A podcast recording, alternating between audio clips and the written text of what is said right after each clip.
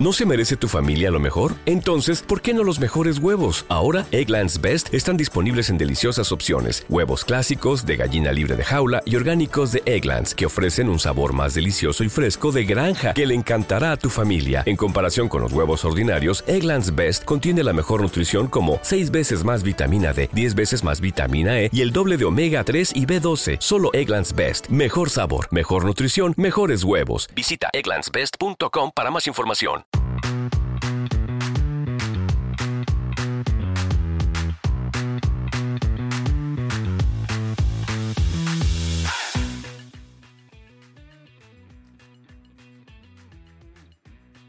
Muy buenas, ¿qué tal? Bienvenido, bienvenida al episodio 96 de SEO desde cero, el podcast con el que cualquier persona puede aprender sobre posicionamiento web, posicionamiento en buscadores, posicionar una web en Google, y da igual si ha hecho algo de eso alguna vez o es completamente nuevo en este mundo.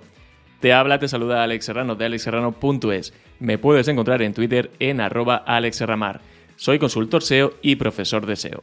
Te recuerdo y te invito a que si solamente estás escuchando este episodio, también puedes pasarte a verlo en YouTube, porque desde hace ya unos cuantos episodios y hasta que las fuerzas y el tiempo me lo permita, voy a estar publicando estos episodios también en vídeo. Así, además de escucharme, puedes verme. Vete a YouTube y busca Alex Serrano o SEO desde cero. Y si puedes, pues te suscribes y así me haces un poco más feliz. Estamos ante uno de esos episodios que justifican el nombre de este podcast. Es la razón de ser de SEO desde cero. Centrarme en un concepto SEO, ir a la base, cubrir esa problemática, sobre todo para aquellos que están más verdes en SEO, pero también para todos aquellos que quieren asentar sus conocimientos. Y es que en SEO hay tantas terminologías, tantos conceptos, tantas estrategias que muchas veces nos perdemos o bien confundimos algunas cosas. Y es algo que pasa con lo que vamos a hablar en el día de hoy, que en muchos casos hay cierta confusión, no se sabe muy bien lo que es, no se sabe muy bien cómo atajarlo, cómo detectarlo, bueno, en general, confusiones acerca del concepto o de la problemática SEO en sí. Así que vamos a ver de qué trata el episodio de hoy. Y voy a hablar de Think Content, y sí, sigo hablando de contenido, eh, llevo ya unos cuantos episodios hablando sobre contenido, pero creo que es uno de los factores más importantes a día de hoy y hay tanto que se puede comentar y además van saliendo novedades, salen cosas en actualidad que tienen que ver con contenido que no puedo resistirme a hablar sobre esto. Y además porque sé que os gusta, así que vamos a ello. Pero antes de pasar al episodio tengo que hablar del patrocinador de este episodio, que no es otro que Ahref. Si quieres tener el control de tu web, errores, analizar las keywords que está posicionando, lo puedes hacer de una forma gratis y además muy buena con Href Webmaster Tools. Simplemente entra, te registras, conectas tu cuenta de Ser Console y obtendrás un montón de datos. Puedes auditar tu web hasta en 100 áreas diferentes y así encontrar consejos, errores, mejoras que puedes acometer en tus proyectos SEO. Analizar también las keywords que te traen tráfico y conocer los backlinks que tiene tu web. Y todo esto puedes hacerlo además de forma gratuita, como te digo, con Href Webmaster Tools. Así que nada, pruébala. Y bueno, voy a empezar hablando de qué es el Think Content, porque seguramente te haya pasado que en algunas ocasiones hayas escuchado Think Content, pero no sabes muy bien a qué se refieren cuando nombran este término, este concepto SEO. Y no te preocupes porque es muy habitual, y te lo digo yo, que veo las caras en los alumnos muchas veces cuando estoy dando clase y menciono este concepto. Se piensa que Think Content tiene que ver con contenido escaso, con contenido delgado, con contenido escueto, y la culpa la tiene su nombre, claro, porque si lo traducimos Think Content, contenido delgado, podemos pensar que es un contenido que tiene que ver más con la extensión, ¿no? Una, una extensión escasa de este contenido. Un contenido con poco texto de los que no pasarían el corte, el semáforo de SEO Yoas. Pues eso precisamente no es el Think Content. De hecho, no tiene nada que ver con la extensión. Si lo pensamos, cuando hablamos de Think Content, esto va mucho más allá de la extensión de contenido. Ya he mencionado un montón de veces que la extensión de contenido no es importante por sí sola, aunque sí que es verdad que hay cierta correlación o vemos en diferentes informes, en diferentes estudios, que los contenidos que mejor posicionan tienen una extensión de contenido mayor, pero no es estrictamente por el tamaño del contenido, por la extensión de ese contenido. De hecho, para cubrir una intención de búsqueda de forma correcta, y hay infinidad de, intenciones de búsqueda diferentes, y al final las tenemos que resolver de la mejor manera posible, no necesitamos un mínimo de palabras concreta. Hay intenciones de búsqueda, sin ir más lejos, que no, o sea, que se resuelven con algo que no es contenido en sí. Es decir, son páginas que apenas tienen contenido, y cuando digo apenas, hablo de pocas palabras. Y un ejemplo clarísimo que yo utilizo muchísimo, una web que utilizo muchísimo, que es la web de Elop PDF. La web de Elop PDF posiciona para cantidad, una cantidad ingente de palabras clave con muchísimo volumen de búsqueda y cada vez que entras a una landing de las que están posicionando, como por ejemplo comprimir PDF o firmar PDF o unir PDFs, ves que esas páginas simplemente tienen unas pocas palabras, dos palabras, tienen un encabezado, obviamente tienen un title, un título SEO, y tienen un botón que te lleva a la acción, es decir, a cubrir tu intención de búsqueda. Por lo tanto, aquí no hablamos de extensión de contenido. Si el thin content fuera o se refiriera a la extensión de contenido, todas estas páginas de PDF serían thin content y realmente no lo son. De hecho, posicionan súper bien y la web está a nivel eh, general muy muy bien. Y esto pasa en muchísimas otras intenciones de búsqueda. Y por lo tanto, si no tiene que ver con la extensión de contenido, lo estás adivinando, tiene que ver con la intención de búsqueda, con la calidad y la utilidad de esos contenidos. Google lleva desde, desde 2011, con el lanzamiento de Google Panda, persiguiendo todo esto, mm, digamos, eh, abanderando la, la lucha para, que, para quitar todo ese contenido de baja calidad de las SERPs con mayor o menor acierto y sí que es verdad que, bueno, tenemos que tener en cuenta que Panda desde 2015 ya no existe como tal, está integrado en los algoritmos, en el algoritmo principal. Pero esto no significa que Google no siga potenciando eh, sus sistemas, mejorando sus sistemas, para que al final el contenido que quede en las SERPs sea el contenido realmente útil y el contenido de calidad. También tenemos que tener en cuenta todo lo que Google quiere poner en orden con su sistema de contenido útil, el que se actualiza cada vez que hay un Helpful Content Update.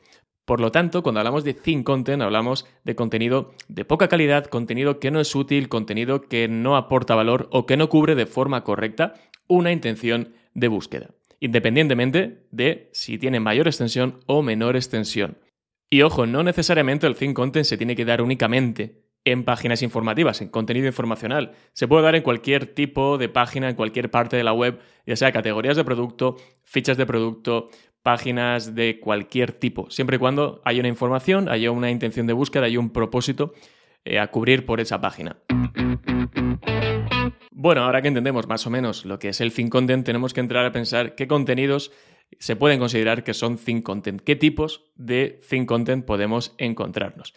El primero de ellos, además yo creo que es el más grave, es el contenido plagiado, el contenido duplicado. Y es que una de las principales características que debe cumplir el contenido, y esto me ha hartado de decirlo en los últimos episodios, es que tiene que ser original, tiene que tener originalidad. Y uno de los motivos por los que un contenido se puede considerar que es thin content es precisamente por eso. Un contenido que no es original porque está plagiado, porque está copiado de otras webs, de otros sitios, en mayor o menor medida pues plagiar un contenido entero, plagiar partes del contenido y aunque no sea un plagio como tal, también hacer refritos de un montón de contenidos que existen en Internet, prácticamente diciendo lo mismo, cambiando algunas palabras, sinónimos y demás, también se podría considerar que es una copia o que es un plagio y por lo tanto llegará a considerarse thin content.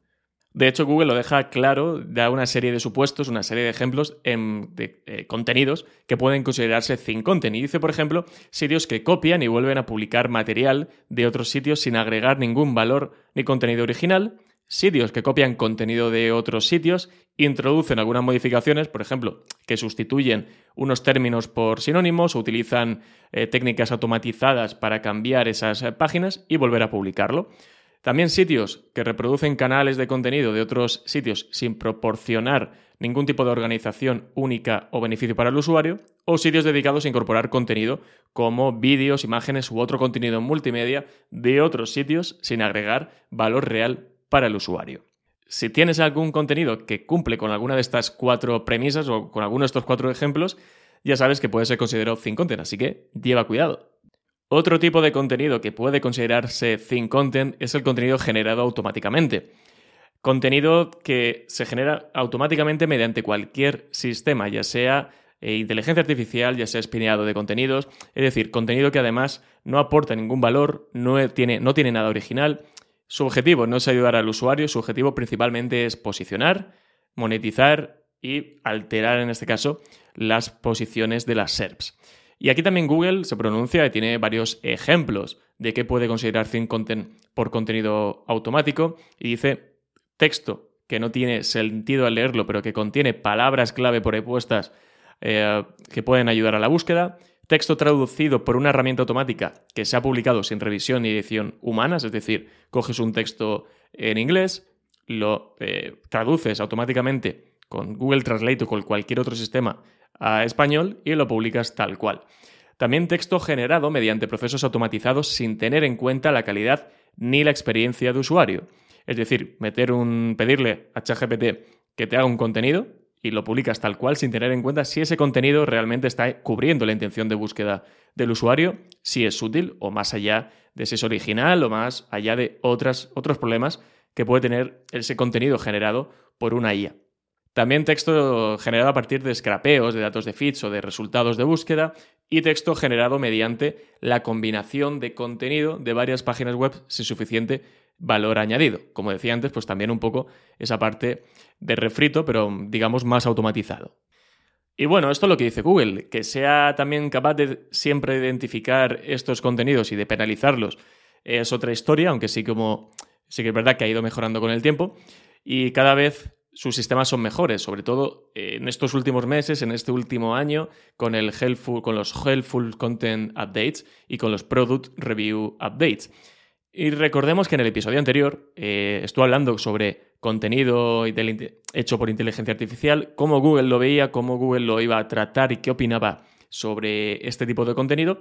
Y decía en este podcast, y bueno, porque Google dice esto en, en esa guía que sacó recientemente, que lo importante no es con qué generamos el contenido, sino que ese contenido sea de utilidad y sea original. No está prohibiendo en ningún momento el uso de la IA para hacer contenido, sino que lo utilicemos para ayudarnos a hacer un mejor contenido, un contenido más eh, útil, contenido original y, bueno, acelerar procesos, mejorar procesos, pero el objetivo, el objetivo final siempre es el mismo. Que tengamos contenidos que cubren una intención de búsqueda, que son útiles y que son relevantes para el usuario. Otra razón por la que un contenido se puede considerar que es thin content es un contenido que no es útil en general, que está abordado con poca profundidad y que por tanto no cubre correctamente ese search intent. Tiene un poco de las cosas que hemos dicho antes, pero al final es ese contenido que tú cuando lo estás haciendo parece que estás cumpliendo, ¿no? Bueno, voy a hacerlo, voy a redactarlo, eh, ir a lo mínimo para publicar el contenido, para que Google pase, lo vea y a ver si con suerte termina posicionando, porque luego lo voy a hacer enlaces internos, esto y lo otro, pero realmente es un contenido que no aporta nada extra, no aporta ningún valor añadido, cubre la intención de búsqueda con lo mínimo posible y al final puede que sea considerado thin content. Y cuando estamos haciendo ese contenido, seamos sinceros, estamos pensándolo. Sabemos que ese contenido no lo estamos haciendo con el cariño que merece, con la profundidad que merece. Obviamente, depende del tema, depende de la intención de búsqueda a cubrir, pero es algo a tener muy en cuenta. Y una de las mejores formas de asegurarte de que el contenido que estás haciendo no se va a considerar que es thin content es haciendo un buen keyword research, es utilizando una buena herramienta como href.com. Con href puedes analizar a la competencia, ver todos los que están posicionando, analizar keywords, sacar un montón de long tails, analizar con su herramienta de Content Explorer qué tipo de contenidos están haciendo y así a la hora de hacer un contenido vas a acertar seguro. Ya sabes, utiliza href.com para cualquier estrategia SEO, para cualquier parte de SEO, porque lo tiene todo. Pruébala. Otro tipo de contenido que Google puede pensar que es thin content son las páginas de afiliación sin valor. ¿Y qué es una página de afiliación sin valor? Porque al final las páginas de afiliación consiguen posicionar y funcionan, por supuesto, pero hay algunas cosas que se pueden tener en cuenta a la hora de pensar si una web de afiliación tiene más o menos valor. Pensemos que Google siempre quiere que el contenido que se genera, las webs que se crean, aporten contenido original y le aporten valor al, usuario. Y hay webs de afiliación que esto no lo cumplen. Por ejemplo, son webs, eh, si son webs que todo el contenido que tienen al final está prácticamente sacado, no digo copiado, que también podría ser, sino sacado de los productos que se están recomendando, sin añadir ningún valor añadido, valga la redundancia, estaremos cumpliendo con eso de ser una web sin valor.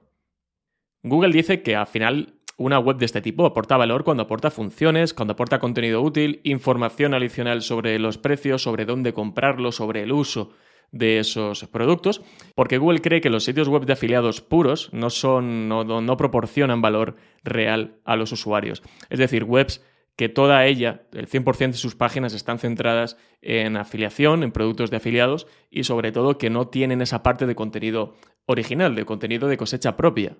Porque si este tipo de webs que solo tienen páginas con contenidos sacados de esas fichas de producto, de Amazon, de cualquier otro sitio, eh, no están aportando ningún valor real, eh, no tienen nada que añadir diferente, puede ser que al final Google termine por no posicionarlas en los resultados. Y Google aquí pone dos ejemplos para que lo veamos muy claro. por un lado son las páginas que incluyen enlaces de afiliados a productos y en las que aparecen copiadas las descripciones de los productos, las opiniones del vendedor original sin ningún tipo de contenido nuevo ni valor añadido. Habría que ser un poco bestia también para copiar hasta las opiniones de, de los usuarios que tienen en ese producto.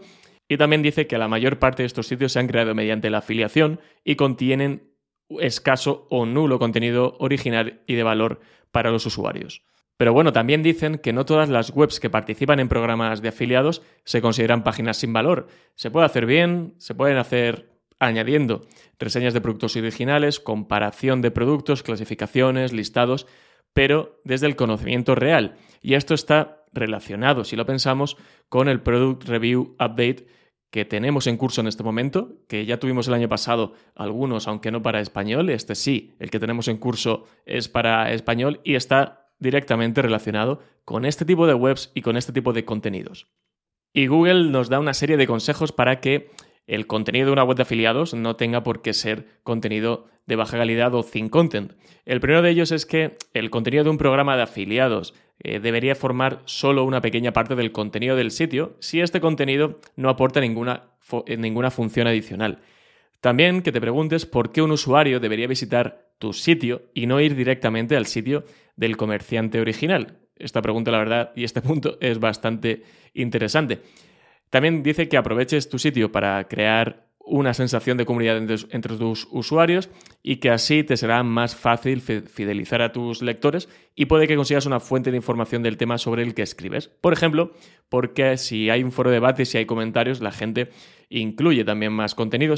tenemos esa parte de, de contenido generado por el usuario y que también es positivo. Y que actualicemos el contenido y procuremos que sea relevante porque ofrecer información reciente sobre el tema del que trata tu sitio hace que aumenten las posibilidades de que el robot de Google rastree tu contenido y de que los usuarios hagan clic en él. Aquí una parte importante que yo creo que atañe a muchas más otras cosas del SEO en esta frase última que he dicho, y es que si tienes contenido actualizado que sea, eh, digamos que se va actualizando, aumentamos las posibilidades de que Google pase por ese contenido. Esto está claro y es una cosa que siempre debemos tener en cuenta, y no solo en sitios web de afiliación. Bueno, y ahora que ya sabemos qué es el Think Content, qué podemos considerar Think Content y algunos tipos claros de páginas que se pueden considerar Think Content, tenemos que pensar en cómo puede afectar esto a nuestra web. Es decir, el hecho de que tengas páginas que sean consideradas o que puedan considerarse Think Content. Por ejemplo, si tienes una web con muchas páginas consideradas o que es, probable que se consideren thin content, puede afectarte a toda la web, es decir, a la percepción que tiene Google sobre la calidad de tu web. Y aunque tengas contenidos muy buenos, por otro lado, si hay una parte importante de tu web que se puede considerar thin content, puede afectar, como digo, a todo el dominio. Así que conviene revisar dentro de una web todas las páginas, todos los contenidos que pueden considerarse que son de poca calidad, que son de baja eh, de bajo valor, de, que son thin content, para que no afecte a la zona, a las partes de tu web que sí que están preparadas y que sí están listas para posicionar. Uno de los efectos de que ciertos contenidos puedan considerarse thin content es que nunca se lleguen a indexar, es decir, que tengas páginas en tu web, que tengas URLs que a pesar de que sean indexables, Google decida no indexarlos porque Google considera que no son eh, merecedores de estar ni siquiera en el índice para esas búsquedas en las que tú quieres aparecer. También podría ocurrir que esas URLs se llegaran a indexar, que Google las indexara, pero como es un contenido de poco valor o contenido que no es original, nunca llegarán a posicionar bien ni en top 10 ni siquiera en top 20. Por lo tanto, son páginas que al final las tienes, que no generan ningún tipo de tráfico y por lo tanto no te están aportando nada a ti y tampoco nada a los usuarios. Y otro daño colateral de todo esto es que Google al final puede pasar menos por tu web, puede reducir el rastreo dentro de tu web. Y es que si Google va viendo que la calidad global de tu web es baja por culpa de esa parte de contenido eh, de thin content que tienes en la web, puede que poco a poco pase menos, porque al final, si tenemos muchos contenidos de thin content, no va a querer pasar por ellos, va a dejar de rastrearlos. Y esto puede hacer que Google al final termine pasando mucho menos por tu web y se pierda parte de contenido que sí es de valor. Por lo tanto, vigila mucho esas partes de contenido, esos contenidos que puedes tener en tu web que son thin content porque puede que estén molestando mucho más de lo que piensas. Y bueno, ya sabemos que el thin content es malo, no nos gusta, queremos, lo queremos fuera, lejos de nuestra web, pero ¿qué hacemos cuando tenemos thin content? ¿Cómo podemos actuar? Una cosa que podemos hacer es optar por la desindexación de aquellos contenidos que puedan considerarse thin content, pero con cuidado porque Google puede seguir pasando, aunque menos frecuencia por estos contenidos que están no index y no quita, digamos, no nos quita el riesgo de, que pueda considerar que buena parte del contenido de una web sea thin content y eso luego llevarlo a la valoración general de la web. Por lo tanto, cuidado con esto. Quiero decir, si tienes 50 contenidos que son muy buenos, 200 que son una auténtica basura, piensas que son thin content y los desindexas, Google los va a seguir viendo, los va a seguir rastreando, al menos durante un tiempo. Y recuerdo haber leído sobre esto, es decir, que Google, aunque tengas contenidos que están en index y son de baja calidad, puede tenerlos en cuenta para calcular o para entender la calidad global de un sitio. No, no recuerdo la verdad dónde lo leí, recuerdo que no fue hace mucho y seguramente fue alguna declaración, alguna respuesta, alguna pregunta que hicieron eh, alguna persona de Google en algún webinar y demás. Si a alguien le suena esto, por favor que lo diga y vemos de dónde lo sacaron, pero tiene que ver o van los tiros, digamos, por ahí. Otra opción es ese contenido que hemos detectado que no está muy bien, podemos reescribirlo, podemos optimizarlo. Esto no siempre va a ser así, siempre que, bueno, piensas que puedes aprovechar porque tiene algo de contenido eh, decente porque tiene algo de posicionamiento, tiene una buena base sobre la que trabajar. A veces también no es cuestión del contenido como tal, sino de la función que tiene esa página. Vuelvo al ejemplo de lo de ahí los PDF, lo de editar PDF, firmar PDF y demás. No es tanto el contenido en sí como que esa página esté cumpliendo la función que tiene que cumplir para cubrir la intención de búsqueda. Así que puedes leer ese contenido, pensar tú mismo si te está aportando valor, si ofrece algún valor añadido, si simplemente es texto hecho para posicionar. Y aquí, bueno, podemos pensar en qué pasa con los textos habituales de categorías de e-commerce. Ya dediqué unos episodios a las categorías de e-commerce, bueno, al SEO en e-commerce, y esto ocurre bastante, que podemos poner texto que realmente no aporta nada, y esto lo vemos en webs con muchísima autoridad, que posicionan genial, textos en categorías de producto que no aportan nada, pero que sí ayudan a nivel semántico a esa página. Pero pensemos que la intención de búsqueda de una categoría de producto no es dar información, sino que la gente entre, vea los productos y compre. Por lo tanto, si esa página cumple con eso, pero además tiene algo de contenido que podemos considerar que no aporta valor, que es contenido paja, tampoco Google nos va a penalizar por ello. Puede que lo obvie directamente, porque al final esa página está cubriendo la intención de búsqueda que es mostrar un listado de productos.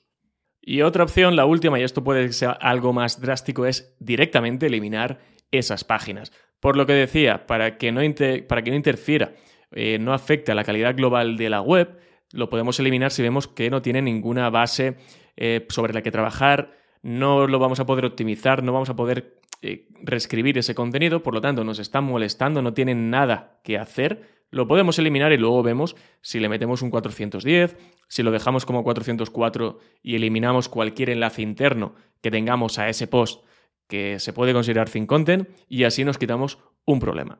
Y por supuesto, comprobar que no tenga backlinks. Como ves, el thin content da para mucho.